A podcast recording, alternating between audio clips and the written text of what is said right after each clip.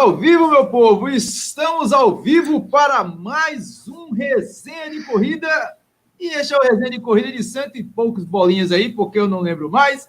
E estamos aqui ao vivo aguardando a chegada dos nossos convidados, Carlos Dias, ultramaratonista, e Vladimir Virgílio, para falar da ultramaratona da Namíbia que os caras fizeram. Os caras são casca grossa demais, tão casca grossa como nosso vice-campeão do desafio Milhas, Trilhas e Trilhas, meu velho. Adriano Gomes, também conhecido como Doutor Corrida, ou para os mais íntimos de meu doutor. Seja muito bem-vindo, Doutor Corrida. Olá, tudo bem, pessoal? Olha, é uma coisa muito diferente eu, eu, trazer um troféu aqui e não dizer assim, é da faixa, é dos velhinhos. É, Lidiane, eu tô conseguindo uns uns, uns troféuzinhos de velho, né? Não? Os velhinhos. E... Ah, rapaz, ó, esse aqui é geral. Alguém assistiu o Papo de... Corrida e se sentiu magoado. Eu acho que esse troféu. Não, Lidiane disse. Lidiane disse que eu sou velho, rapaz. Eu, eu tô ligado nessa história, eu sou mesmo. Faixa etária elevada. Faixa etária elevada, exatamente. Mas foi massa ontem e, e assim, uma prova bem pesadinha que a gente já esperava, a prova nas montanhas lá de, de, de Pombos e Xangrande. E acho que Ô, todos que completaram se sentiram realmente realizados, porque só completar aquela prova 100%. Adriano, eu fiquei muito feliz com a sua estratégia, velho, com a sua tática. Posso falar o motivo? Conte aí. Conte aí a tática. Lá vem. Você fez os 17 em 4 horas, espantou todo mundo, disse que era difícil. O povo não se inscreveu na Mas prova. era difícil, pô. O treino foi difícil. Quem fez o treino é porque foi o seguinte, eu vou explicar, deixa eu explicar para quem não está entendendo. Eu fiz o treino simulado. Aí eu fiz 17 quilômetros em 4 horas. Aí disse: minha gente é pesado. Só vá quem realmente tiver condições. Aí disseram que eu estava espantando o povo, com o povo com medo. Eu mas não, não mas eu, a... eu, eu não pensei nisso, cara. Eu sou muito infantil mesmo, velho. Muito inocente. Eu não lembrei disso.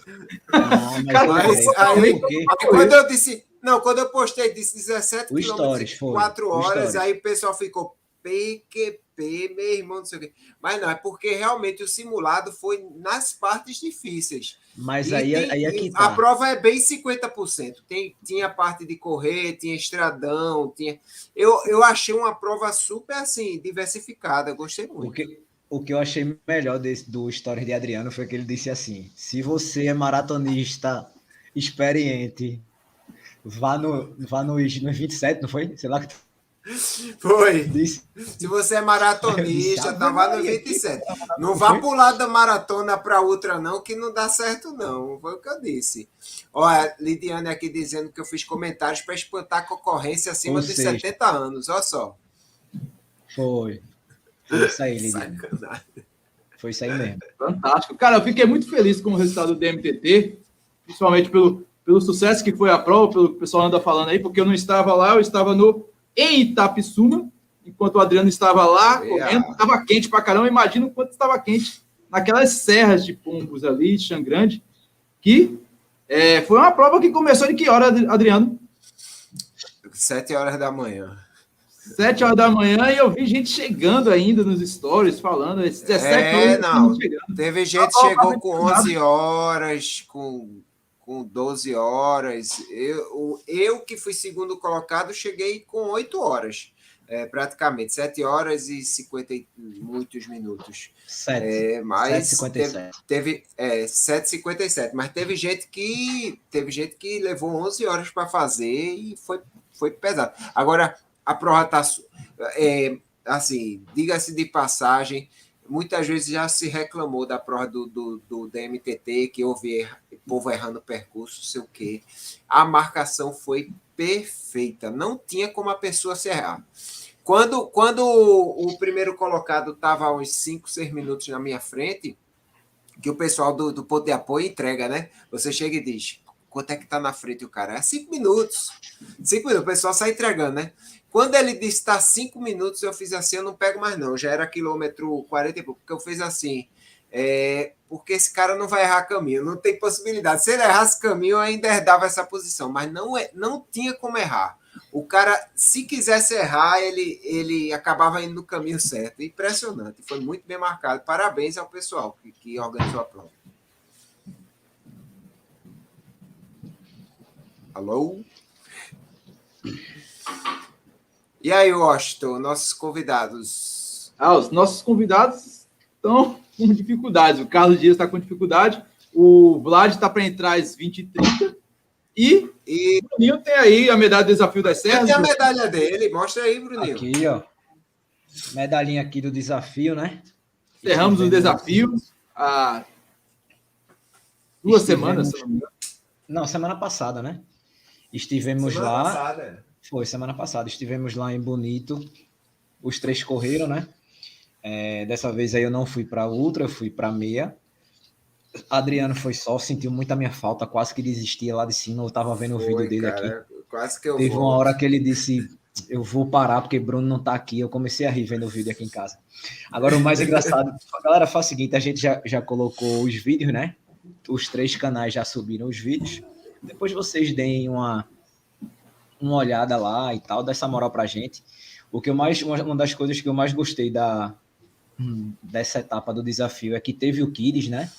Então dava para a família toda correr, né? Então muito achei muito, foi muito bacana.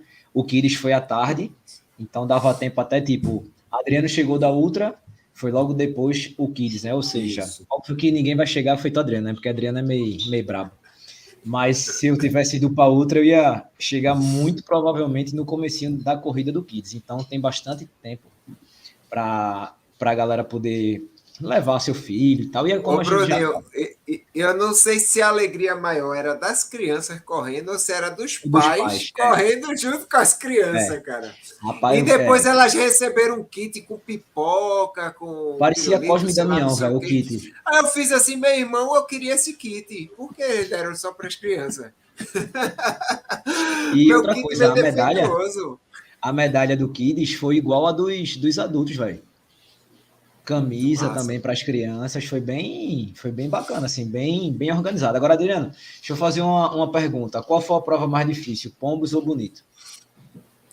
Cara, foi tete a tete, viu? Foi tete a tete. É, deu a quanto de ganho em Pombos? É, Pombos deu então, eu tenho que olhar isso com mais cuidado, que eu não, não, não reparei muito bem, não. Mas é, em Pombos o que aconteceu foi que houve o, o a parte ruim da prova, vamos dizer assim, o que aconteceu de, de, de chato. É, um, um, dos, um dos moradores lá da área, de uma das comunidades onde a prova passava, é, meio que ele botou banca, não sei se ele queria dinheiro, alguma coisa assim, né? E, assim, prejudicou uma parte do percurso, é, arrancou uns, umas marcações, jogou umas pedras lá onde era para passar, não sei o quê. E de última hora, é, a prova teve que ser desviada, pegando um caminho que deu tudo certo. Quem correu não notou nada, tá? Porém, assim, mas que depois o pessoal me confidenciou, o Bruno, que fez o percurso lá, me confidenciou que a gente tinha mais uns 4 quilômetros que ia durar uma hora. Então, Somente. eu acho, eu acho que o DMTT teria a possibilidade de ser mais difícil do que bonito. Assim, eu não sei também se eu já vinha de uma prova, né? Tem tudo isso é, incluso, né? Eu já vinha de uma outra, tal, não sei o quê.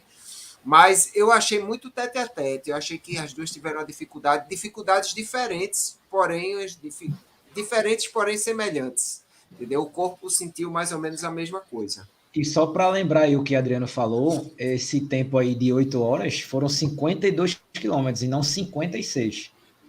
Também isso. tem isso, né? Só para galera. É, então, então você mais ou menos, pelo tempo que eu fiz, você mais ou menos tira, porque em Bonito eu fiz 56 em, 4, em 8 horas e 16 minutos. Em 14 minutos. 8 horas e 14 minutos. E no DMTT eu fiz 52 em é, pouco menos de 8 horas. Então eu acho que se fizesse 56, é, talvez, é o que eu disse. Talvez Bonito ia passar disso aí. Mais corrível. É, e, isso ia passar porque ele disse que era uma hora de prova, mais ou menos, que a gente ganhou. Então, com certeza ia bater nove horas de prova e ia ser uma prova que você vê que é realmente um pouco mais encorpada assim de, de, de dificuldade. É, sabe qual é o problema? Diferença entre as duas provas, aqui eu posso dizer porque fiz as duas.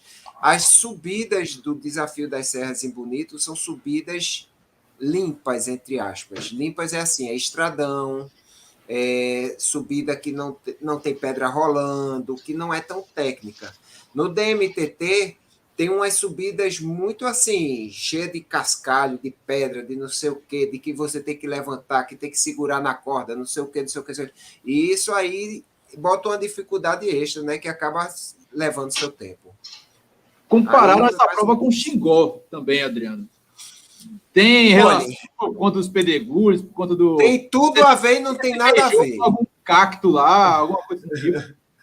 tem tudo a ver e não tem nada a ver. Mais ou menos assim. É uma prova difícil como Xingó, porém a paisagem é diferente. Xingó tem o Rio São Francisco de lado, então muda completamente a paisagem. Não estou dizendo que um é mais bonito ou que um é mais feio, não sei o que, não sei o que, mas muda a paisagem. A paisagem de Pombos é uma paisagem seca. E a paisagem de Xingó tem aquele rio ali de lado, então muda completamente. Agora, é, muita trilha técnica como Xingó, Pombos também tem. E, assim, se fosse para comparar o DMTT ou com o Desafio das Serras Bonito ou com Xingó, compararia com Xingó. Mas a altimetria de Xingó é um pouco menor, porém as subidas são difíceis também. Então, assim, é uma prova que lembra pela dificuldade, mas não assim, se você for numa, você não sente que está noutra, não. DMTT é mais uma prova de montanha. Xingó, outra coisa. Bacana. Meu querido Carlos Dias aqui está tentando conectar, mas eu acho que, infelizmente, a casa caiu. a verdade é, é essa. Eu, eu quero que eles me convençam aí para Naníbia. É, eu vou, eu é vou, pau, eu vou de boas. E é pau. Eu tava louco para ouvir essa história aqui e ainda estou. Porque ah, Jali, Gerli, é muito bacana. Problema de uma prova que é uma prova que é uma semana, né? Se eu não me engano. É uma semana inteira. Então, isso para mim é muito difícil por causa do trabalho. Tem vontade, Adriano, de passar numa prova dessa, uma ultramaratona é. extrema como essas, de dois, três, todos quatro os, Todas as provas do For, For Deserts eu tenho vontade de participar. É Namíbia, é Atacama, é, é, qual é a outra? É, Sa, é Saara e é, Antártida. Só que são provas que exigem um, um desprendimento financeiro razoável e a questão do trabalho também, porque é uma prova que você passa a semana lá e acampando e correndo, e acampando e correndo. Então, é, eu tenho vontade de fazer, claro, mas eu tenho que, tenho que pagar as corridas, né? Tem que, tem que trabalhar. Ô, Adriano. Olha aí, chegou o nosso coisa. querido Vladimir Virgílio. Seja muito bem-vindo, Vladimir. Boa noite, aí, pessoal. Vladimir, beleza? Boa noite. Tudo bem com vocês? Gratidão aí pelo Tudo convite bem. de novo. Prazer estar aqui com vocês de novo. Show de bola. E já chegou o Carlão? Carlos está tentando, cara. Está tentando alguma, alguns minutos aqui a fazer a conexão, mas está bastante complicado porque ele conecta e a gente não escuta ele e a gente não vê ele. Então, é algum problema com a conexão dele lá, infelizmente. É complicado. Mas é isso aí, cara. Estamos aqui novamente com Vladimir Virgílio, ele que esteve aqui conosco. Meses atrás, ele já havia anunciado essa possibilidade aí de participar do deserto da Namíbia. A possibilidade não, só estava esperando aí abrir as fronteiras devido a pandemia do Covid-19 e, felizmente, fez história. Ele que chegou lá, junto com Carlos Dias, cada um com, com seus objetivos, e conquistaram uma bela de uma medalha e retornaram ao Brasil com muita história para contar. Para quem não conhece do Admir Virgílio, ele é o maior ultramaratonista invisual desse mundão de meu Deus. Ele também realiza vários desafios solidários e é um dos embaixadores do aplicativo Quilômetro Solidário. E não apenas isso, ele, ele é imparável, meu velho. Ele é apenas o líder do ranking, para você ver que não há limites para o ser humano. E ele está aqui conosco novamente. Seja muito bem-vindo, Vladimir. Bom, obrigado, meus obrigado a todos vocês, obrigado pelo convite mais uma vez. Aqui é um, sempre um prazer falar com vocês. Falar de corrida é sempre bom, né? Falar de corrida é sempre bom. Quando eu digo falar de corrida, não é, não estou falando de competição, né? Estou falando do bem-estar que, que ela faz para todos nós. Né? E aí, tu bem, disse, tu bem disse a palavra invisual, poucos não sabem o que é, a palavra invisual, outros acham que coisa, tá me ouvindo? Eu uso invisual, tá mas pode pode dizer corredor cego também, que está tranquilo. A imagem aí também? Agora Olha o Carlão. Ele só estava esperando chegar o Vladimir. Vamos entender isso. Se não tiver um, é, é um corintiano, né? É um corintiano querendo zoar o gremista. Boa noite, galera.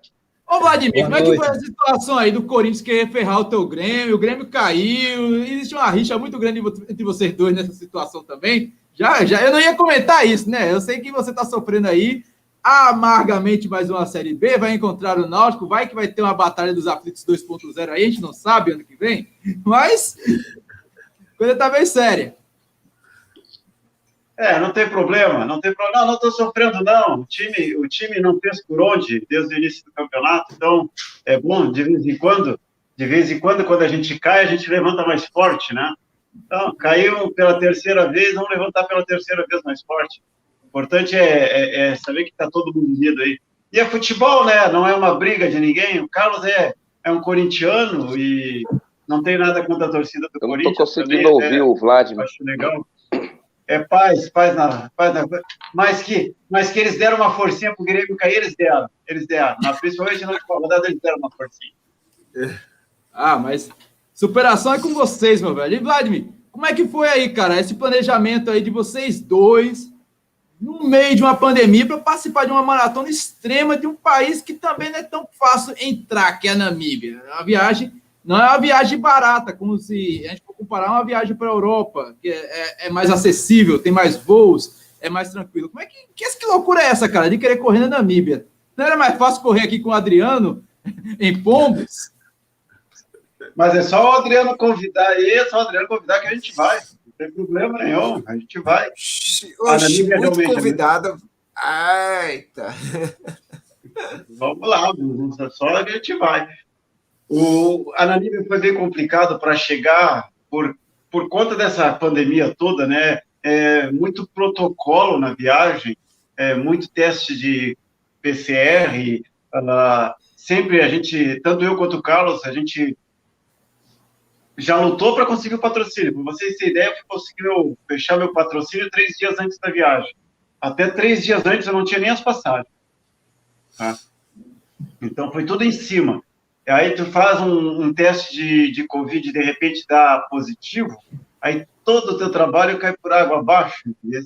Todo o teu treino, a nível já tinha, já tinha se transferido por três vezes, uh, por causa da pandemia, as datas, né? E e aí a gente tava, viajou sempre com essa atenção, antes de chegar lá, eu antes de pegar o ônibus aqui para ir para Porto Alegre, né, que eu moro na cidade de Rio Grande, fica a cinco horas de Porto Alegre. Antes de pegar o, o ônibus, eu já estava apreensivo para chegar lá em São Paulo e fazer o teste de PCR. E se der, e se der positivo bem horas antes de embarcar, né? Então tu fica todo nessa dessa questão toda de, de, de logística, né? E é uma tensão inteira, até, até como, como o Carlos e eu, a gente já conversou sobre isso, até o momento da prova largar, foi uma tensão muito grande. Só realmente quando a gente estava lá no meio do deserto, que largou no primeiro dia de prova, que a gente pôde respirar a prova, e aí sim a gente fazer o, aquilo tudo que a gente há mais de um ano estava tentando chegar lá, e treinos, e principalmente correria atrás desse, uh, desse patrocínio para a gente chegar lá mas deu tudo certo. Né? Aí é questão da gente usar só a mente e realmente o foco.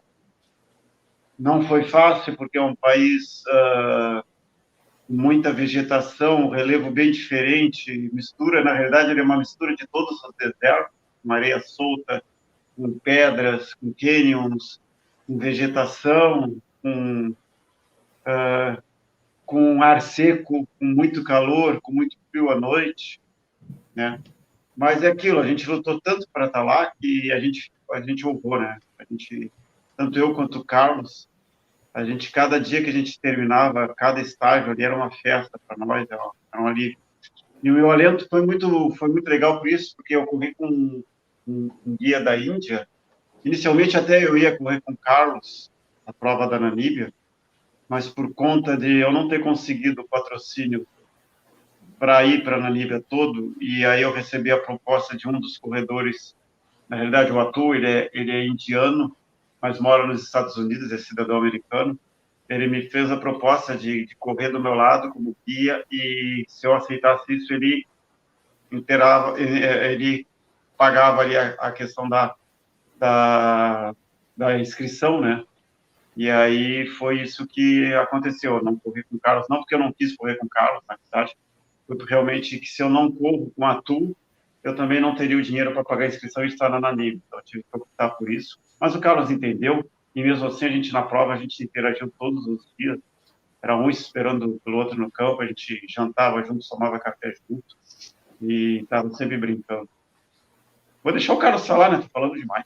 É, o Carlos está tentando conectar aqui ainda. Ele estava conectado e de repente caiu. Engraçado. Tinha muitos brasileiros lá, Vladimir? Ou vocês eram os únicos? Somente eu e o Carlos.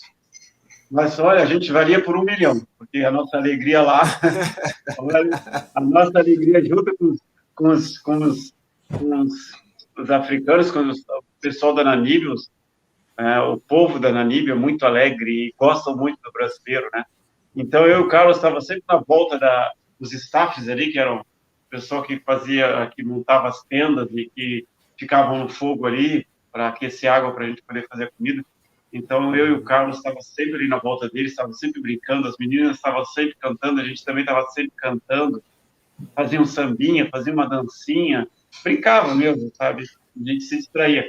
Então, por isso que eu digo que a gente era um, dois brasileiros que valia por um milhão ali. É, e a gente estava muito alegre, né? Foi muito, como para vocês, foi muita luta para a gente chegar lá, então a gente estava muito feliz por estar lá. Importante, independente do resultado, independente da colocação, sabe? A gente estava muito feliz por estar lá. Bacana. É, Vlad, como é que foi é, administrar uma prova de sete dias? Eu, hoje a gente começou a conversar hoje pela manhã.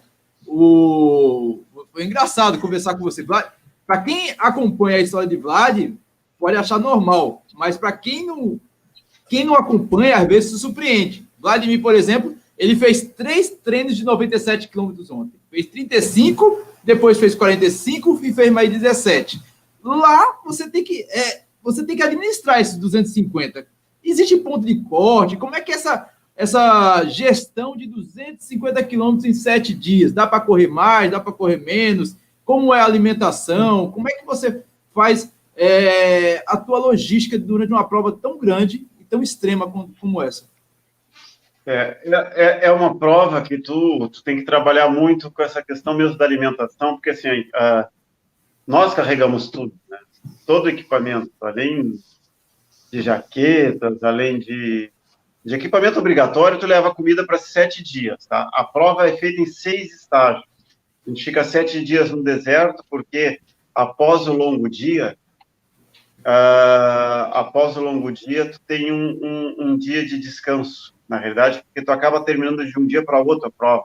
Então, por exemplo, o longo dia começa numa quinta e vai até as, ao meio-dia de sexta-feira.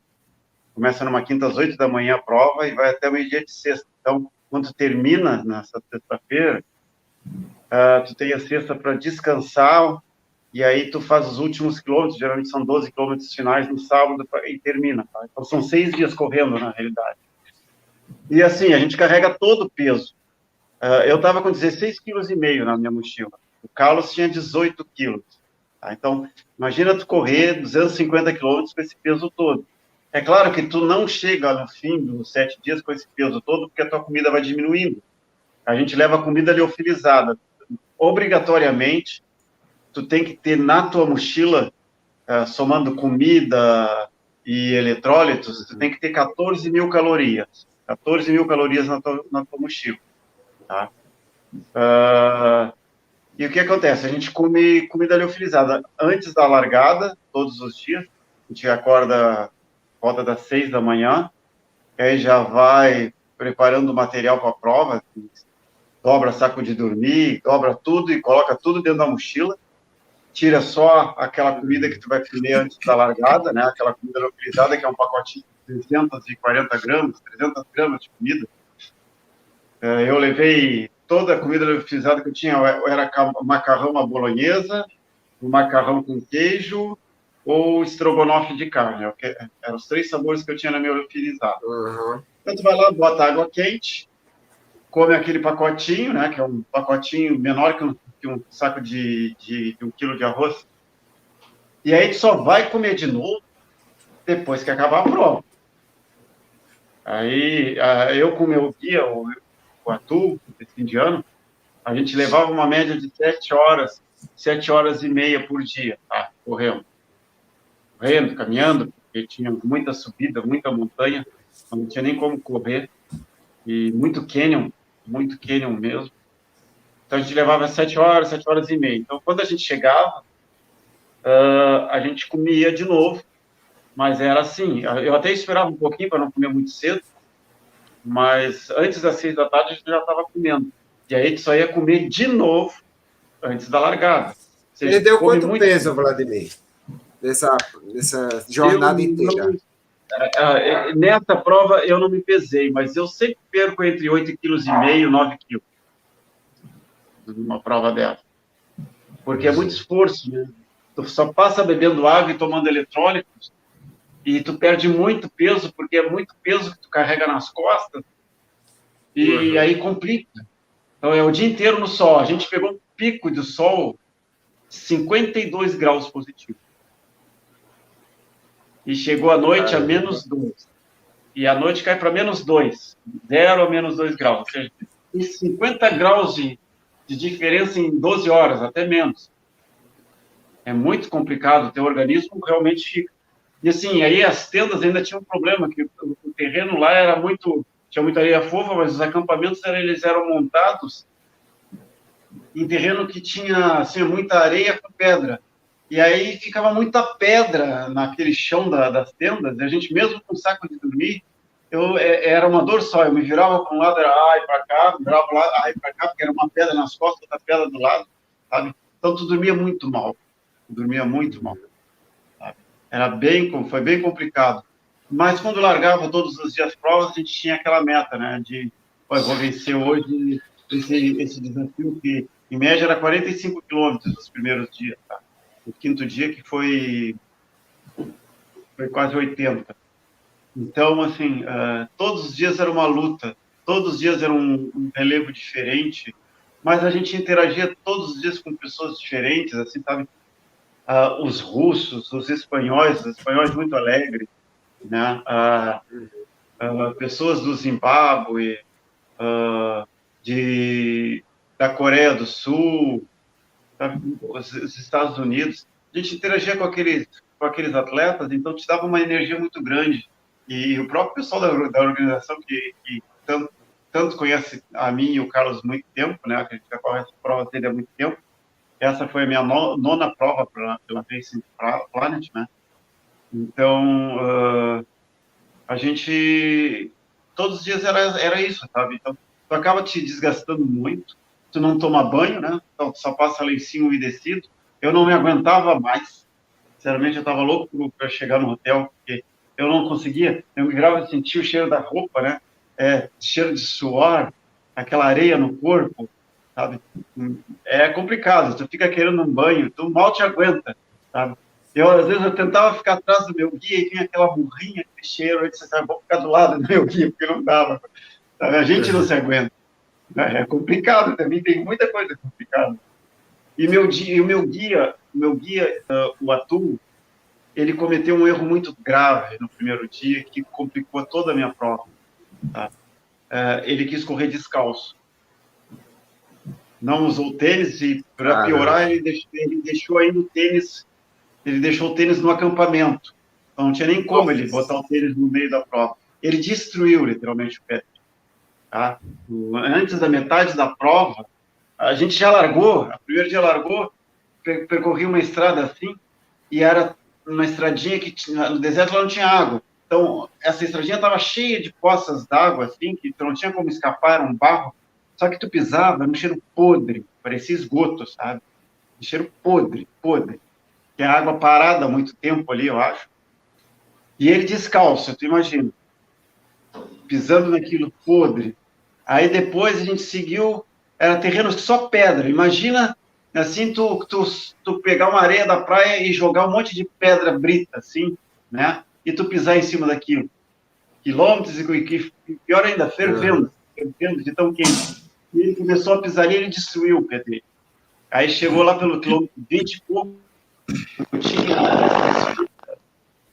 a seca, e a gente faz pequena morte, aquela cruda dele, ele, ele, ele, ele, de cada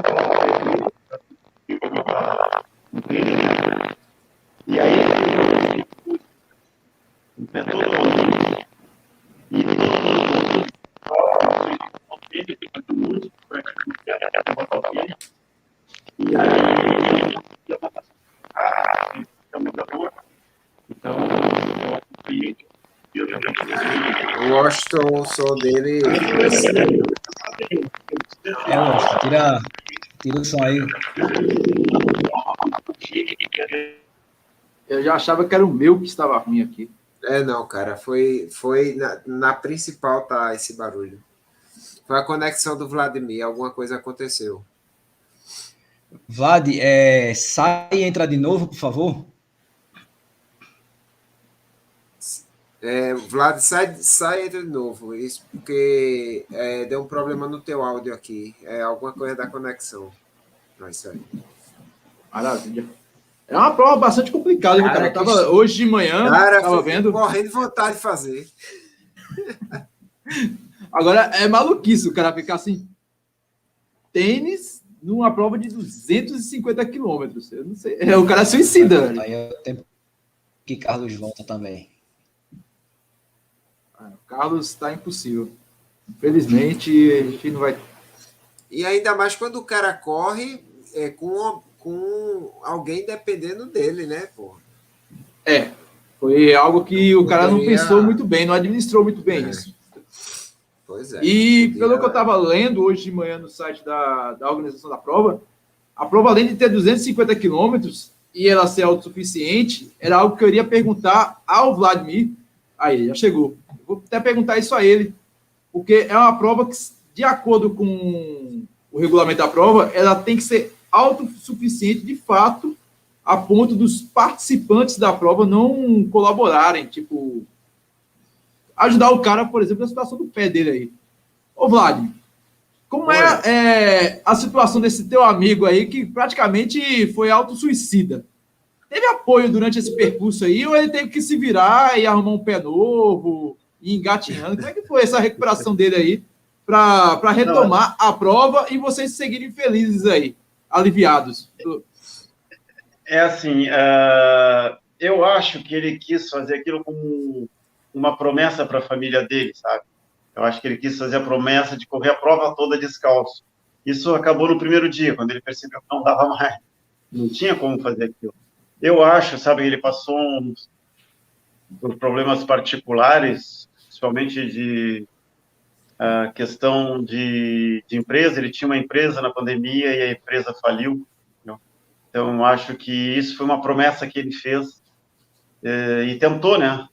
Mas não conseguiu, porque foi, eh, não tinha como. Eh, ele realmente poderia acabar com o pé. Na realidade, ele nem terminaria. Se ele fizesse o segundo dia com no descalço, não... até o segundo dia foi pior, que era muita pedra mesmo.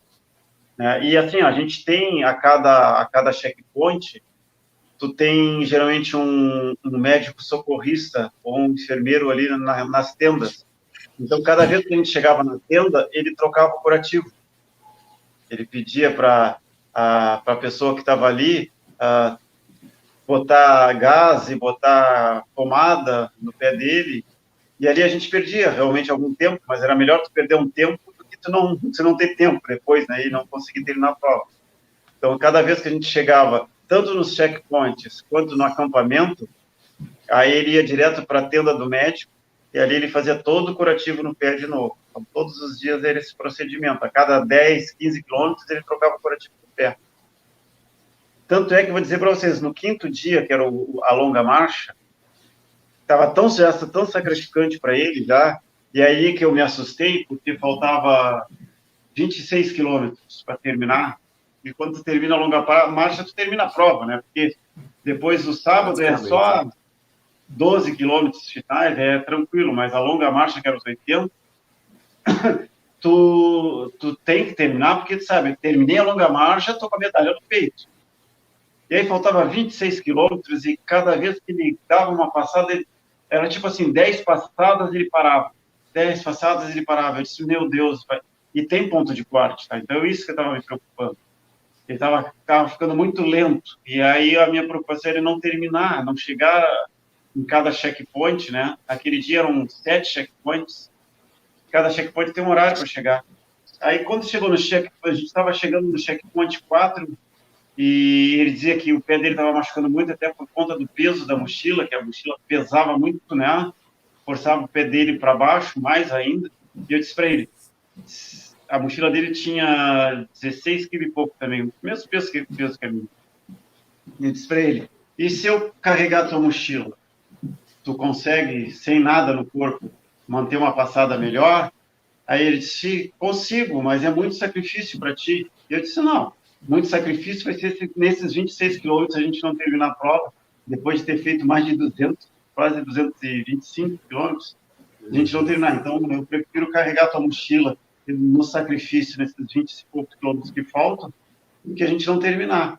Aí eu estava com a minha mochila nas minhas costas, peguei a dele, enfiei pela frente, então fiquei com a mochila dele na frente e, e a minha nas costas e a gente terminou. É, naquele dia eu terminei, foram 20, deu quase 25 quilômetros, com 32 quilos no corpo.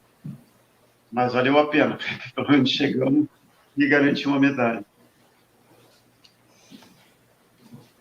E qual o valor de conquistar essa medalha, cara? Não é uma prova comum, que você chega e começa de manhã, tem um apoio ao longo do percurso. Você sabe que lá vai ter uma água para você, você sabe que ali vai ter um vai ter um staff caso você precise, algo desse tipo. Ali você é autossuficiente, você tem que, ser, tem que se virar e são sete dias.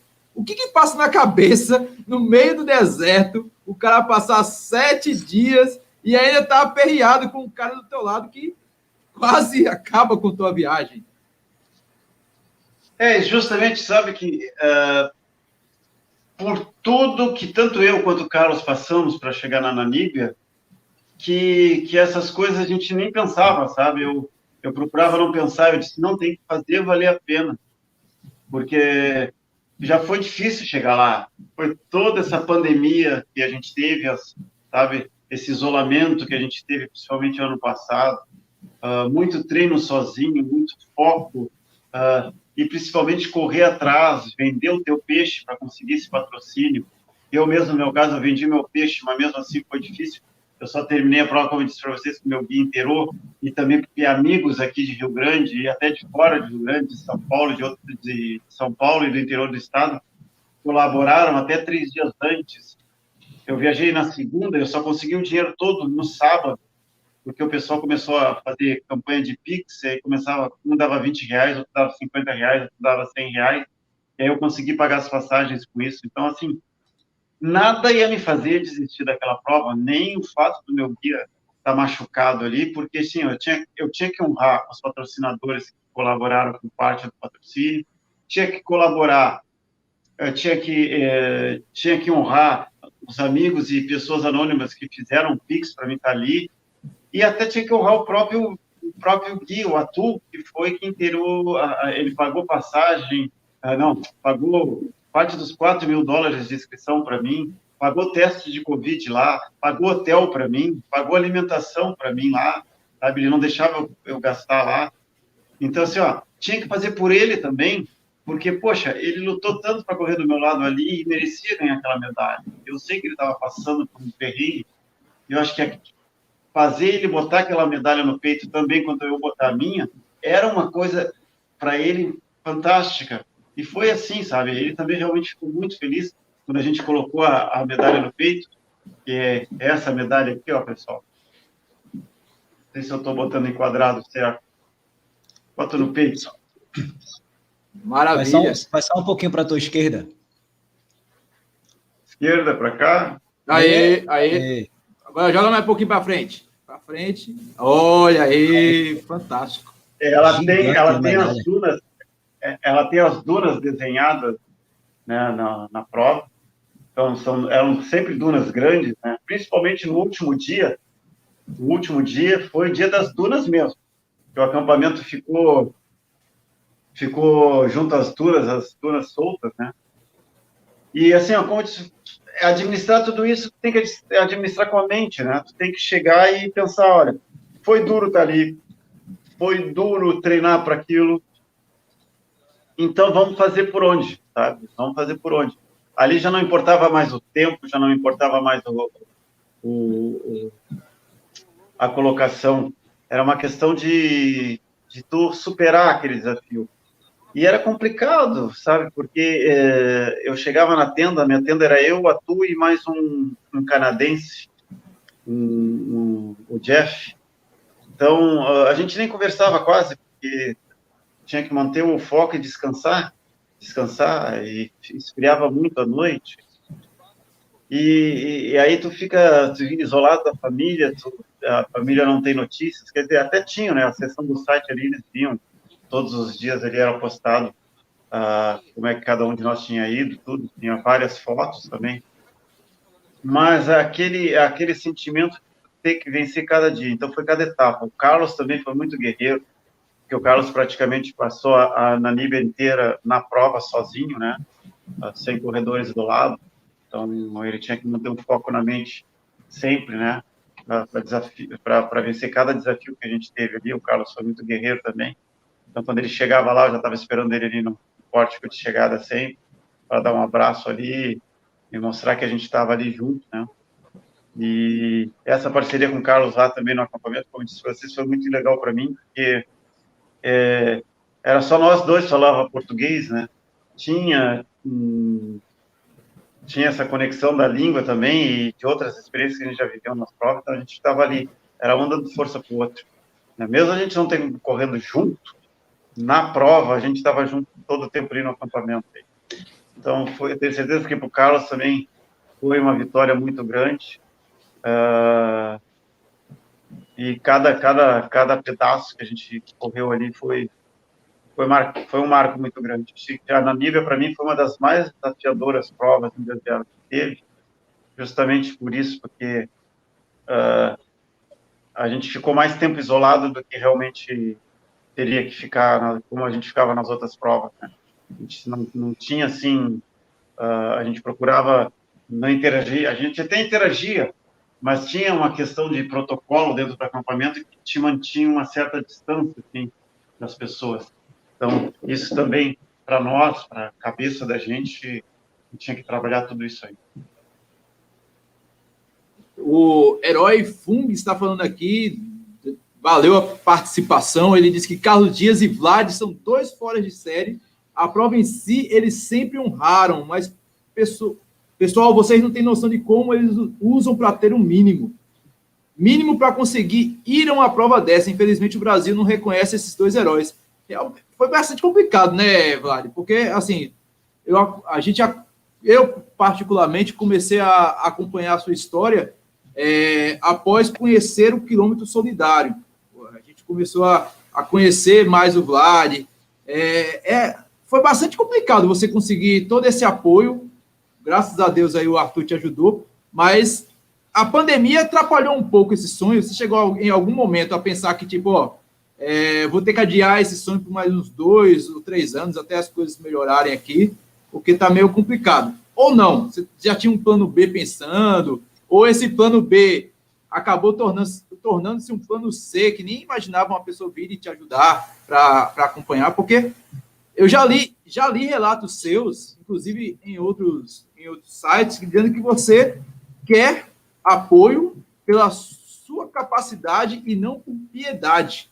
Como é que é você mesmo com esse sonho, você ter que ser um pouco, entre aspas, orgulhoso para mostrar que você realmente é merecedor. Você não está ali é, através de uma cota invisível ou algo desse tipo, dessa natureza. É, primeiro aí mandar um, um abraço para o seu herói. Vou conhecê-lo pessoalmente agora, final de dezembro, que eu vou para São Paulo correr São Silvestre ao lado, ao lado do Carlos. Então, seguramente vou, vou, poder dar um abraço pessoalmente no seu herói aí. E é realmente, é como diz o nome, é um herói mesmo aí. E é, sempre assim, sabe? Com a pandemia ficou pior, porque o que acontece? É, muita gente perdeu emprego, muita empresa enxugou os gastos.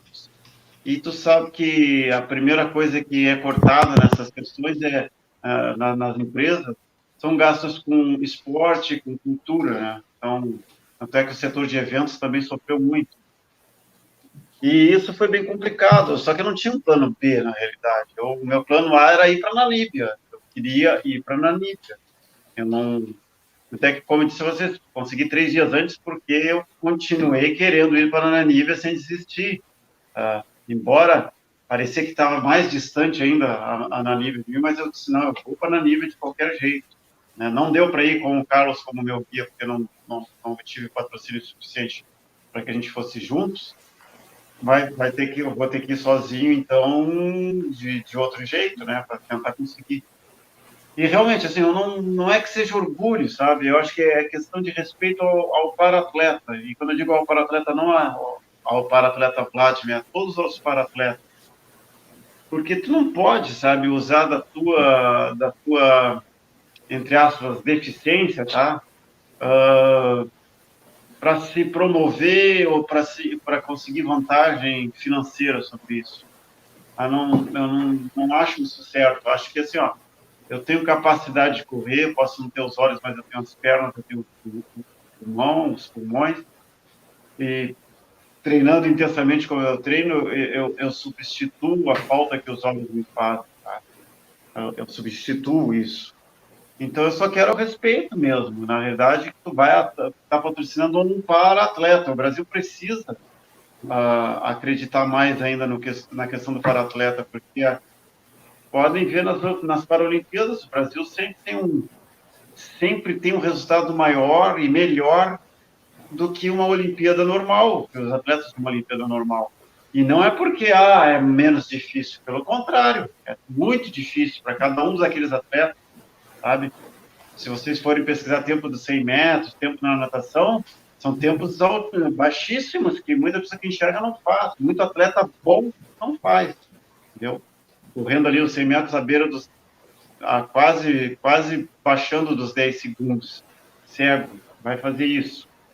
Eu corri os 10 mil em 30 minutos, 31 no máximo.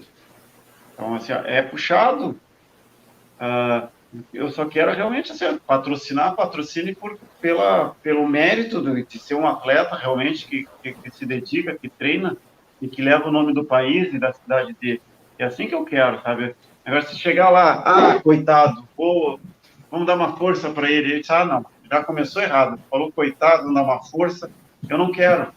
Porque aí tu está patrocinando uma deficiência e não um atleta. Entendeu? E aí tu está vendo uma deficiência em mim, coisa que eu não tenho, eu me considero muito eficiente. Eu tenho sim, mano. Eu sou, eu tenho uma, eu sou uma pessoa com deficiência visual mas a, a deficiência é visual, não, e, e, mas não uh, essa deficiência não me limita a tentar fazer outras coisas e a, e a, e a correr e a competir de, de igual para igual com os outros. Eu só quero ser, ser visto de igual para igual com cada um. E se tu tem um patrocinador que vai dar X para uma pessoa que, que enxerga e vai dar X menos para uma pessoa que não enxerga, então prefiro não. Então, sabe? Tem que dar X e X, é igual. Eu treino, eu treino muito, tanto quanto outro atleta que enxerga treina. Eu luto pelas mesmas coisas. Tanto é que no deserto existe isso do, do Vlad, coitadinho. Não é porque eu sou cego que eles mudam o trajeto para mim, não. O trajeto é igual a todo mundo. Eu tive que ir lá escalar, eu tive que me pendurar em corda lá para passar barreiras, eu tive que entrar em, em, em fendas estreitas, assim como todos os outros atletas. E, lá, graças a Deus, é por isso que eu gosto de ninguém me trata uh, como coitadinho, deixa eu. Uh, pelo contrário, eles dizem que eu inspiro muito eles a isso, sabe? Eles não reclamam da vida, porque eles me olham lá no primeiro dia antes de largar a prova, eu subi num, num acampamento ficava embaixo, tinha um. Não era uma duna, era tipo um morro, sabe? Eu disse, ah, vou me concentrar. Fui lá para cima, peguei meu celular, liguei um rádio com umas músicas, com, uh, botei uma capoeira, comecei a jogar capoeira lá em cima, sozinho. Estava jogando capoeira lá, tchau. E o pessoal todo lá filmando, lá de baixo. E eu não dando. E daqui a pouco eu comecei a fazer, dançando sambinhas. Depois os caras assim, que alegria. Né? Depois que eu desci lá, tinha vídeos meus, tinha fotos minhas, fazendo tudo aquilo, eu sozinho lá em cima, porque eu estava jogando para fora tudo que, que, que, eu, que, eu, que eu carreguei para chegar lá, sabe? Aí no outro dia largar, eu disse, não, vou lá para cima, me concentrar. Então joguei capoeira, escutei música, escutei um, um vídeo motivacional. E aí, quando eu desci, o pessoal disse, Pastor, tu é uma inspiração. A gente daqui te cuidando e tu lá, sabe, dançando de uma alegria. Eu disse, não, eu estava exorcizando meus, os meus fantasmas para largar amanhã. Então é assim, sabe? É questão de respeito meu, sabe? Assim como vocês me convidaram para fazer essa live aí, e eu sinto que vocês estão comigo aqui, é o atleta, é o Vladimir, não é a pessoa cega, sabe? Então, é isso que, que, que, que me enche de. Esse é um orgulho bom, o orgulho de, de, de, me sentir igual igual com vocês. Bacana. Adriano, tem alguma pergunta aí, Adriano, de ultramaratonista para ultramaratonista para o nosso querido Vlad? É, eu tenho uma pergunta, é uma pergunta que sempre que você vence um, uma etapa que você queria muito, considerava difícil, você tem que reeditar seus objetivos, porque você já conseguiu aquele objetivo que você tanto queria, tal.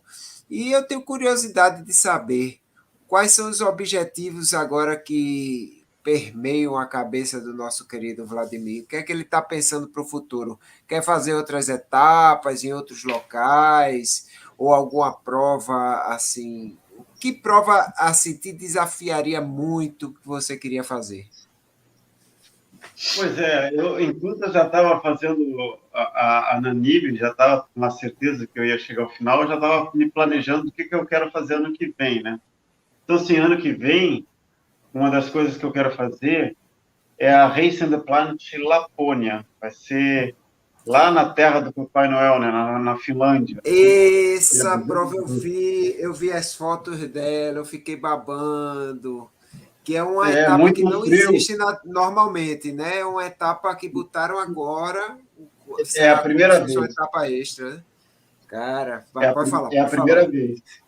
Não, é primeira vez que vai ter a, a, na Lapônia esses 150 mil eh, quilômetros, é, o mesmo, é a mesma organização da Namíbia, tá?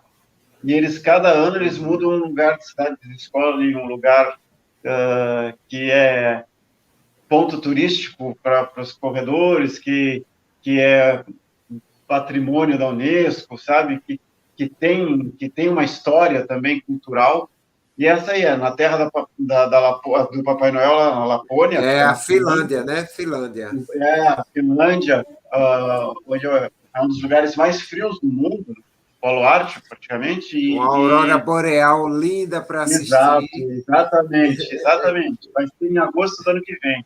Só que eu quero um fazer frio, coisa... E o frio danado também. Muito. Isso que vai ser complicado, porque isso equivale que a gente vai correr com roupa mais pesada, né? E vai dormir com muito mais frio também, e com certeza tu vai ficar úmido, porque além de ser frio, tu vai te molhar em algum momento, porque tem aquela neve, tem aquela coisa que, assim como a Antártica, a gente fica com a roupa muito úmida, né?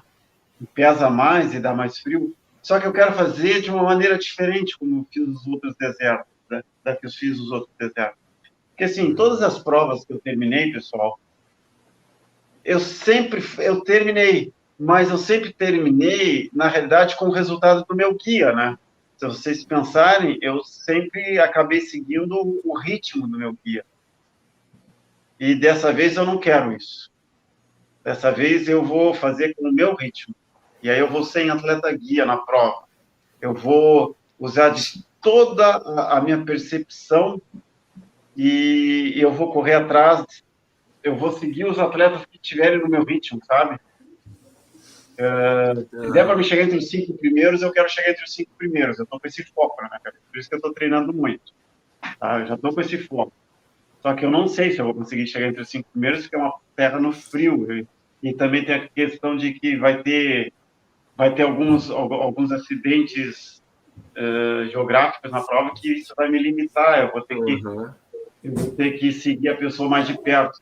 Mas a minha intenção é correr sempre atrás de uma pessoa que esteja no mesmo ritmo que eu, porque aí sim eu quero finalizar os 250 quilômetros com o, o Vladimir Ternov, sabe? Com o ritmo dele e, e não com o ritmo do atleta que está do meu lado. Porque não adianta, assim, se vocês pensarem, ah, a gente vai, eh, treina um ano inteiro e aí quando vai largar a prova, o ritmo que tu vai usar é metade do que tu treinou, né? E tu termina, termina a prova sobrando, termina a prova sobrando. Mas tu quer, eu quero, eu quero testar meu limite para saber assim, ó, onde eu chego se for no meu ritmo. Que colocação eu uhum. chego se for no meu ritmo. Então, é esse, esse vai ser o meu maior. Vladimir. Foi. É, a, qual é o mês da prova? É agosto, é? Agosto, vai ser dia 22 de agosto. agosto. É, Para quem não conhece, a Lapônia fica na Finlândia. É, o verão lá é em junho, final de junho para julho. Nessa época lá não anoitece, tá? É o, é, é o famoso sol da meia-noite que o pessoal chama, né? Vira todo dia e não anoitece. Porém, em agosto eu acho que já deve ter uma ou duas horas de noite e o clima deve estar tá bem quente, assim, tipo uns 15 graus, 17 graus de manhã e a no...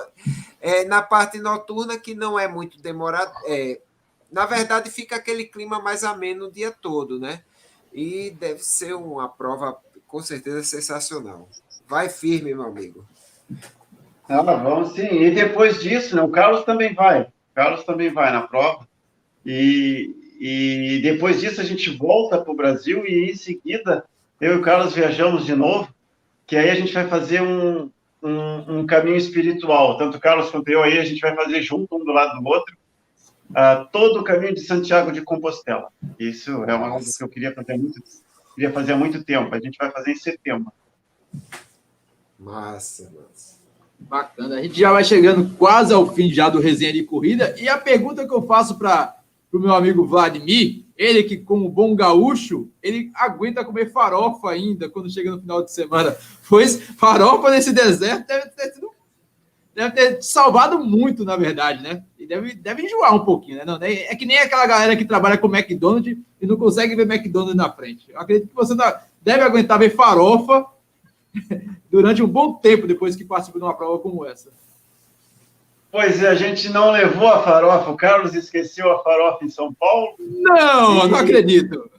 Esqueceu, ah. esqueceu a farofa em São Paulo e, e, eu acabei não levando por conta da, da outra vez na Nova Zelândia que os caras complicaram para entrar com mesmo com pacote fechado, né? do salame, eu disse, ah, dessa vez eu só vou levar a leofilizada, que é uma comida que não dá problema, até por causa da questão do Covid, eu estava muito preocupado com isso, senão botei a farofa. E o Carlos disse que estava lá com a farofa pronta lá para levar e esqueceu. E aí, o, que, o que me salvou foi que o Carlos, durante, como a gente, eu te disse, era duas vezes por dia que a gente comia, mas chegou na sexta-feira mesmo, já não tinha mais comida, de sexta para sábado, que era a última etapa, e aí o Carlos me safou que o Carlos levou uns, umas umas bisnaguinhas de amendoim, paçoca de amendoim, né? E aí aquilo que me salvou, eu ficava lá comendo uma paçoquinha de amendoim, né? E foi o que salvou. Mas dessa vez não teve farofa, não. A farofa ficava no nosso dente, que era o terreno. A Nanívia tem muito vento. Então a gente estava sempre com areia na boca. Muita areia na boca. E como é que foi superar as dunas, as para quem não conhece, a Namíbia tem as maiores dunas do mundo e que são bem maiores da, do que tem aqui no Rio Grande do Norte, aqui do lado, por exemplo. Coisa deu assim, mais trabalho qual parte? Que... Deu, deu trabalho de superá-las? Não, uh, no quinto dia deu. No quinto dia deu, porque além delas serem altas, eram longas. A gente ficava tipo, dois, quase dois quilômetros subindo, sabe? E o guia do meu, o meu guia com o pé machucado. E era uma areia fofa, então a gente subia e, e aquela areia ficava pesando mais ainda no nosso pé, sabe? Foi complicado aquele dia. Tanto é que o Carlos Wilson, quando ele chegou lá em, chegou lá em cima, tinha um checkpoint, o cara disse, ah, eu nem me sentei, eu me deitei.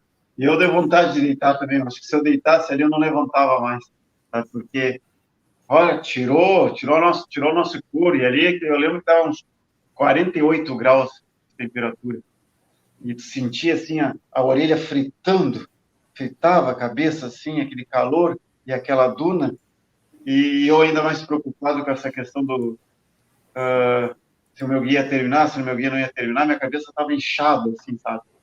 Deu trabalho, mas conseguimos. Foi importante vencer aquela barreira ali, porque aí eu, quando terminamos de subir, principalmente essa, essa duna maior, que aí a gente disse, poxa, a gente ainda tem força, a gente está forte. Dá para aguentar mais um dia. Bacana. Para quem tiver curiosidade em conhecer a, a prova que o Vladimir e o Carlos participaram, existe um documentário disponível lá no YouTube. Muda é, a câmera. Essa... Ex, bastante bacana. Antes de fazer essa live, eu verifiquei, são imagens bastante legais, é, que dá para ter a realidade do que os caras passaram lá. Pensa em escrever algum livro ou, ou, participar, já tem algum documentário em mente, Vladimir, a respeito dessa prova? Porque eu não, eu não Olha. pesquisando, eu não tive conhecimento de outros brasileiros que, além de vocês dois, que participaram desse, desse evento nos últimos anos. É, olha só, um, eu fiquei na tenda com o Atu e esse canadense ficou na minha tenda, o Jeff. Ele é dono de uma produtora de, de filmes nos Estados Unidos e no Canadá. E ele foi lá justamente para correr e fazer um documentário da prova. E calhou que ele estava na minha tenda, ele fez um documentário muito concentrado em mim, sabe? Ele me esperava, ele me filmava nas provas, me filmava no meu dia a dia na barreca, na, na tenda, no acampamento, comendo.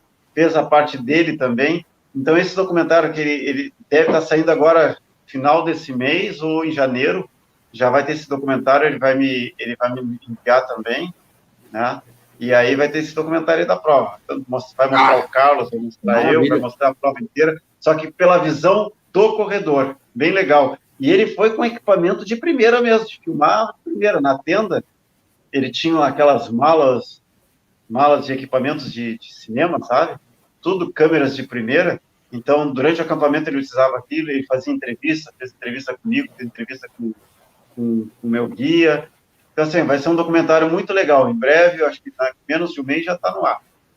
Vamos acompanhar então as redes sociais do Vladimir aí para assistir esse, esse grande documentário aí, já que é uma oportunidade também para o Adriano assistir, quem sabe o Adriano se virar em sete dias no deserto da Namíbia. Ele que já teve uma experiência, uma mini experiência né, em Manaus, então vai que, vai que essa live é, é aguçada.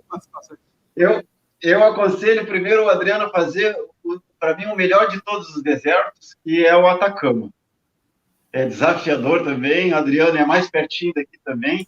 Mas eu acho que se tu fizer o Atacama, aí tu não vai querer mais parar de fazer prova de teatro. É, é eu, eu vou fazer o Atacama, mas é estilo light, né? Que é o Montandu. Mas eu quero, eu quero fazer Fordance. Eu quero, quero fazer. Vai fazer. Então, se tu quer, vai fazer. Se tu quer, pois com é. certeza tu vai fazer. Dia, o dia sai, um dia sai. Sai. É. Fantástico, cara. Vlad, obrigado, cara. A gente está chegando aqui já nos minutos finais do nosso resenha de corrida. Venha sempre que puder e quando quiser, cara. A casa aberta para você. E a gente está esperando você aqui para fazer um treininho. Vai que. Olha, numa, numa, num desafio aí do Carlos, aí, com certeza o Carlos vai voltar por aí, fazer umas 12 ou 24 horas. Eu já vou com ele aí e a gente faz um treino junto também, hein? Quem sabe, hein? Tá Fazemos tá combinado. Aí, tá bom? Mas muito obrigado mais uma vez pelo convite. Uma ótima semana para todos vocês. Boas festas, Feliz Natal, Feliz Ano Novo, com muita, mas muita saúde mesmo. É isso que a gente precisa. para nós, para nossas famílias, né? Que aí o resto a gente corre atrás, corre atrás de patrocínio, corre atrás de treino, corre atrás de corrida. Acima de tudo, é a gente agradecer isso aí, agradecer o ano, como eu vou agradecer junto do Carlos aí, correndo a São Silvestre lá. E pode ter certeza que esses 15 quilômetros que a gente vai correr vai representar muito, muito alívio, né? E vão ser doados também essa quilometragem para o quilômetro solidário, quilômetro solidário APP, quem não conhece, vai lá, pesquisa, quilômetro solidário APP, vocês vão ver que é muita solidariedade que a gente, que a gente dá para os outros, apenas fazendo o que a gente gosta, treinando, praticando o esporte. Ah, um grande abraço a todos vocês, muito obrigado, beijo no coração. Fantástico, meu. E Bruninho, próxima live é no canal do Bora Correr, galera. É no meu? Na próxima? Eu acho que é. Não. É exatamente no seu, senhor Ah, então tá bom. Tô dizendo que é, então bora Você é nessa. Eu achava né? que- É, eu achava que era no de, de Adriana ainda. Mas beleza, então todo mundo na essa segunda a 15, né? Lá no, no meu canal, no Bora Correr Galera, ainda não, não fechei, porque eu achava que era a Adriana. Eu imaginei que não tivesse fechado ainda. Próximo dia 27, última live do ano do Resenha de Corrida. Live Não, final bicho. do ano, exatamente. Ó, É, se hoje é 13, 27. Não, cara, tá, tá. Ó, dia 17 foi comigo. Dia 20. Ah, é isso mesmo. Dia 29 foi a Adriana. É isso mesmo, então tá bom. Dia 27, fechado. Tadinho, rapaz. Isso é a Só idade. digo, Isso é... só digo que vai ser massa. Oi, Lidiane, Lidiane vai começar a pegar no seu pé também, viu? Vai dizer que não, você porque- tem 70 anos. Não, porque eu A toda achava. a faixa que- etária elevada. Não, é porque assim, a gente não, não tinha trocado a da Maratona do Rio, né? Eu achava que a gente tinha colocado uma semana depois, mas eu lembrei que foi dia 16 e não 23. Eu tava fazendo a conta pelo, pelo 23, entendeu? Mas tá tranquilo. É, Vladimir, muito obrigado por ter vindo mais uma vez. Sempre, sempre que você vem, a gente tem uma aula, né, velho? Aqui a gente. Eu mesmo fico só escutando aí, porque é, é muita história para contar, a gente, a gente fica babando. E assim que você souber de alguma coisa sobre o documentário, avisa pra gente, pra gente dar uma, uma assistida, viu? Seja muito tô louco bem-vindo. já, cara. Pode estar em mandarim, eu coloco a legenda lá, baixo uma legenda pirata, dá um jeito aí. Mas eu quero assistir o nosso amigo Vlad aí nesse, nesse super documentário. E Adriano? Adriano, nossa, Adriano, vice-campeão do desafio Milhas e Trilhas e Trilhas, com sua super faixa etária elevada, topando tudo, cara. Qual vai ser o próximo, Ah. a- próximo título? Não, a Ah. próxima prova. A gente pode falar o próximo título, né? Agora que eu tenho, agora que eu tenho o troféu do pódio aqui do DMTT, eu posso ir para Lapônia. É, não, mas é, a próxima prova é sábado. Eu tô fazendo, é, é, sábado é domingo. Eu estou fazendo a prova lá na Serra das Russas. É domingo.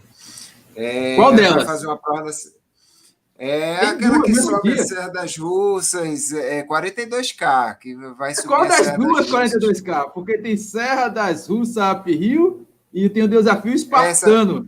É essa aí. É a Incrivelmente tem duas provas das no mesmo dia com as mesmas distâncias. Eu não sei como é que vai ser isso, não. Mas vai ter. Ô, Adriano, eu não sei se tu viu, Oi. se tu tava correndo, mas eu abri uma caixinha de perguntas e a galera colocou assim: é, tem que fazer uma, uma maratona, tem que fechar uma- o ano com uma maratona. Aí eu disse: Ó, eu vou marcar uma galera Sim, eu vi, eu aqui. vi. Ah, tu viu? Eu vou marcar uma galera aqui que esses caras topam essas loucuras comigo. Eu me Aí fingi até- de desentendido. Ah, tá. Porque eu ia dizer a você, até agora, a única pessoa que não respondeu foi você e Toninho. Os outros oito já responderam. Então, meu amigo, se é para o bem de todos e felicidade na- geral da nação, pode, diga que eu vou. Já está respondido. Aí a gente Então, faz aquele a- esquema da, do ano passado, né? Compra uma medalhinha virtual e, e vai ser feliz. Isso. E assim, essa live de hoje foi, para mim, foi espetacular. Eu, eu que tenho o desejo de viver essas provas e é só alegria ver as pessoas contando as experiências e já é uma coisa para a gente ficar sonhando mais.